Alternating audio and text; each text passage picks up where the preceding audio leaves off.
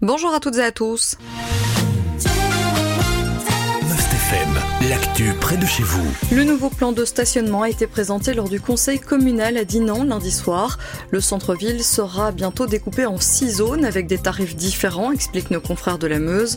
L'objectif de ce nouveau plan de stationnement, c'est de favoriser les Dinantais et surtout celles et ceux qui vivent dans l'extrême centre de la localité, à savoir entre la rue du Palais de Justice et la place Patenier. Le marché passerait ainsi d'un service ordinaire à une concession de 12 ans, soulignent encore nos confrères. La première demi-heure de stationnement serait gratuite partout. Le contrôle des stationnements serait stoppé à 17h. Il n'y aura plus de cartes payantes. Les véhicules d'Inantais seront identifiés et bénéficieront de parkings gratuits dans les zones vertes et oranges. Les habitants recevraient aussi 10 cartes pour leurs invités. Les professionnels du secteur médical auront une carte spécifique. Le chiffre d'affaires de la concession sur 10 ans est estimé à 5 millions d'euros, indiquent nos confrères, avec une partie de ce montant qui serait ensuite reversé à la commune. Ce nouveau plan de stationnement ne fait pas l'unanimité. Il a néanmoins été adopté majorité contre opposition lundi soir. Il sera en vigueur à partir du 1er juillet prochain. Une nouvelle enquête publique doit débuter prochainement en province de Namur. Elle concerne le projet BIS de 4 éoliennes à Chastresse. C'est dans la commune de Walcourt. Il vise à installer 4 éoliennes d'une puissance maximale de totale de 15,2 MWh. C'est ce qu'indiquent nos confrères de la Meuse. Une cabine de tête, de nouveaux chemins d'accès, une aire de montage et la pose de câbles électriques sont aussi prévus. Ce nouveau groupement d'éoliennes serait installé au nord de l'extension du zoning de Chastresse. L'enquête publique concernant ce projet doit débuter le 20 février prochain. Se terminera le 22 mars. Les porteurs de projets sont les sociétés WinVision et New Wind.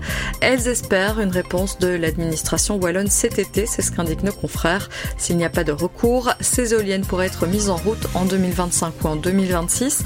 Pour rappel, un premier projet de 6 éoliennes avait été proposé en 2020, mais les fonctionnaires délégués techniques de la région wallonne avaient refusé ce premier projet. Judiciaire pour terminer, cela fait deux mois que Lucia Alexandrois est portée disparue en province de Luxembourg. La dernière fois que la jeune femme de 31 ans a été vue, c'était le 8 décembre 2022. Des fouilles ont été menées depuis au domicile de la jeune maman à Sterpenich. Elles n'ont donné aucun résultat, rappellent nos confrères de la Meuse. Le mari de la jeune femme a été interrogé pendant de nombreuses heures. Il a finalement été relâché.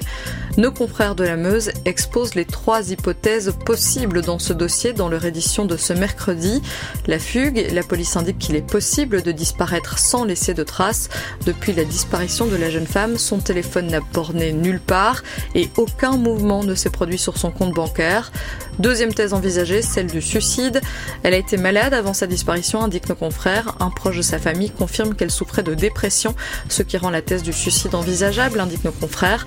Et puis dernier scénario, celui d'un meurtre. Une tierce personne serait alors impliquée dans la disparition de la jeune femme. Les enquêteurs font des recherches sur les relations de Lucia Alexandrova. Vous l'aurez compris, l'enquête se poursuit. Voici pour ce qui est de l'actualité des provinces de Namur et de Luxembourg. Je vous souhaite de passer une excellente journée à l'écoute de FM. L'info proche de chez vous, aussi sur mustfm.be.